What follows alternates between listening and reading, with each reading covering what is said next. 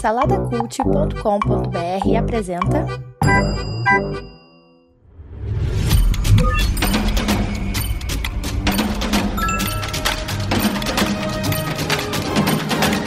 Bicicletas Voadoras. Apresentado por Bruno Guedon.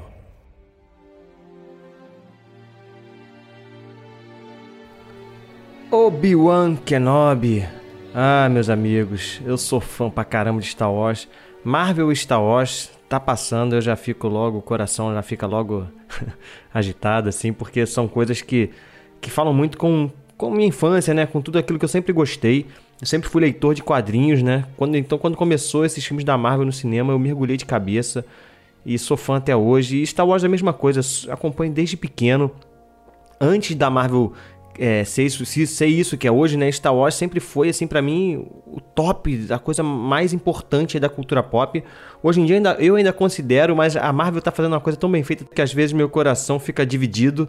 É, mas, cara, Star Wars, quando, quando vem a série de Star Wars, começa a série de Star Wars, cara, aí meu coração, sei lá, eu acho que Star Wars é, é tá, tem um lugar muito especial assim no meu coração.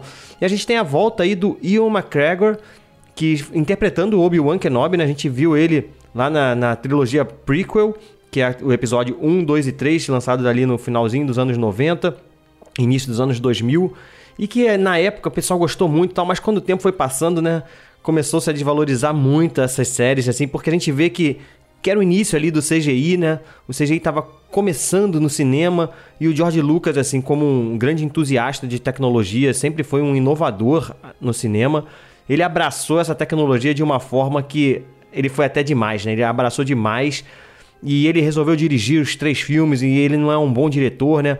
Então a, gente olhando para trás hoje, se a gente olhar a história em si, a expansão de universo que foi criada ali no universo 1, 2 e 3 é uma coisa bem legal, sabe? Ele, ele estabeleceu muitas coisas, a relação política, quem eram os Jedi e tal. A gente até discorda um pouco da jornada do Anakin, como ele se torna o Darth Vader, né? Não, não é tão legal assim nos filmes. Mas eu acredito que se a gente pensar bem, eu acho que o saldo é mais positivo do que negativo em relação a essas prequels. E aqui a gente tem logo no primeiro episódio, não vou nem dar um spoiler, isso não é um spoiler. Antes de começar a série, a gente tem um resumo desses três filmes lá de trás.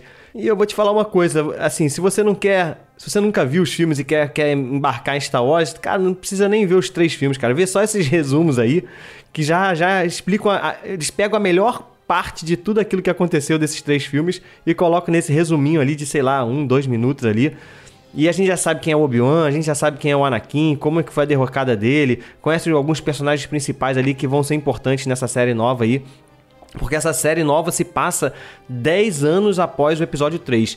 Só para quem não sabe, isso também não é um spoiler, mas o episódio 3 termina com os Jedi sendo exterminados ali. Existe uma ordem que é lançada e os soldados eles exterminam todos os Jedi, mas alguns conseguem fugir. E a gente vê ali que o Obi-Wan Kenobi consegue fugir, óbvio, porque depois a gente sabe que ele tá lá no episódio 4, ele treina o Luke ali no início. E a gente vai acompanhar 10 anos depois dessa, desse episódio, né? Desse momento em que eles se separam. Então a gente tem aqui um Obi-Wan destreinado, assim. Você vê que ele tá totalmente destreinado, realmente, tanto fisicamente em questão de luta, quanto até no uso da força.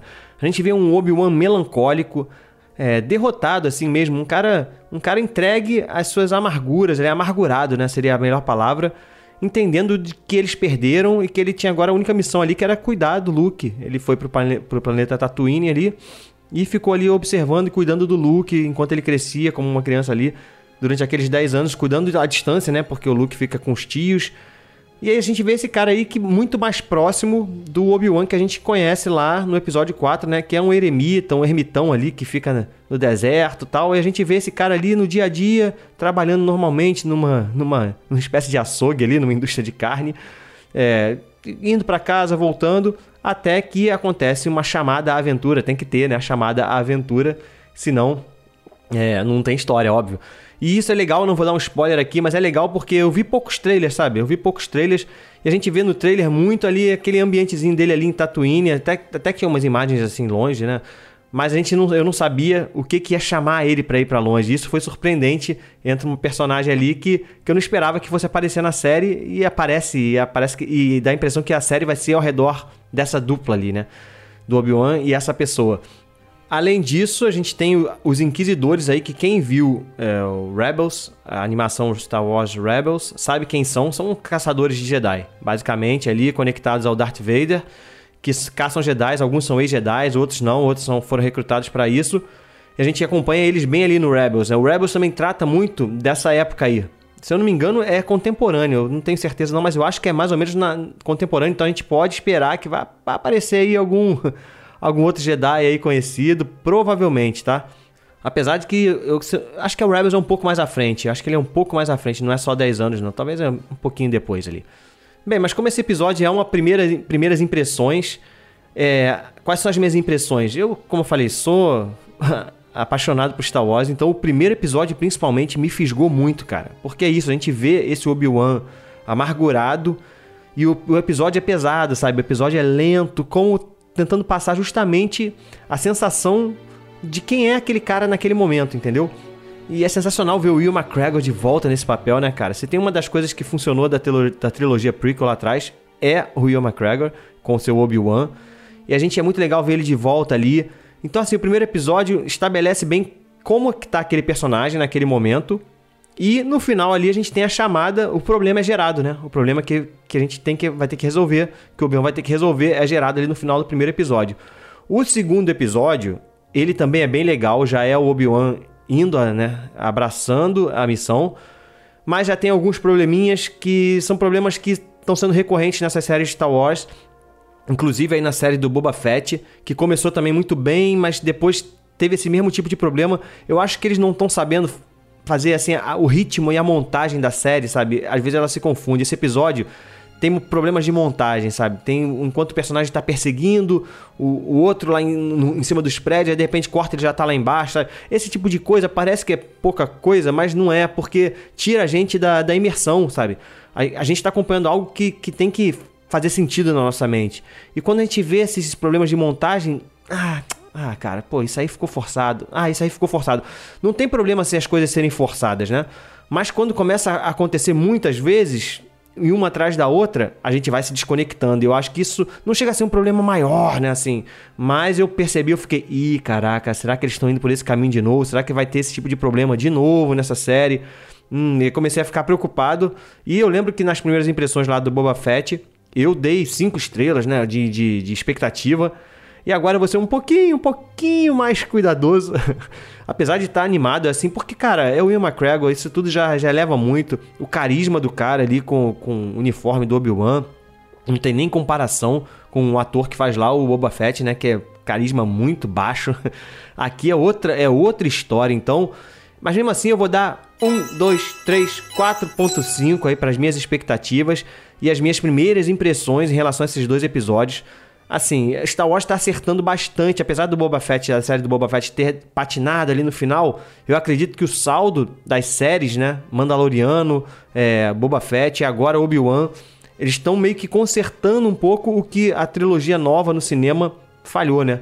Eu ainda, eu ainda sou fã da trilogia nova também, tá? Eu gosto do episódio 7, apesar de a gente se perceber que eles repetem fórmulas, né? São coisas que, caramba, outra Estrela da Morte, outra... Enfim, algumas coisas meio que que burlam as regras que já foram estabelecidas ali no universo Star Wars, mas ok.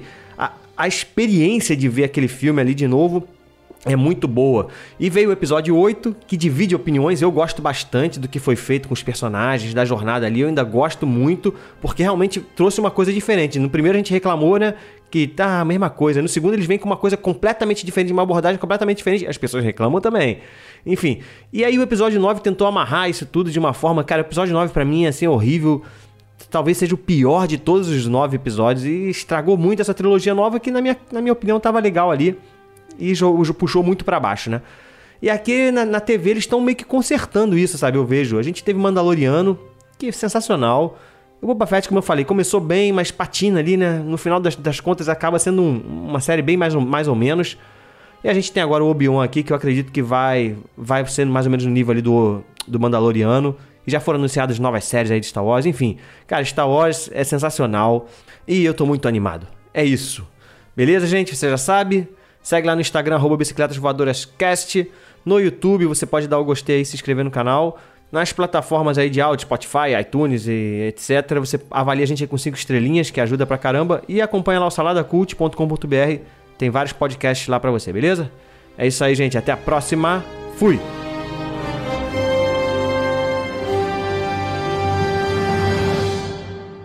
Produzido por Imagem Vida Studios. imagemvida.com.br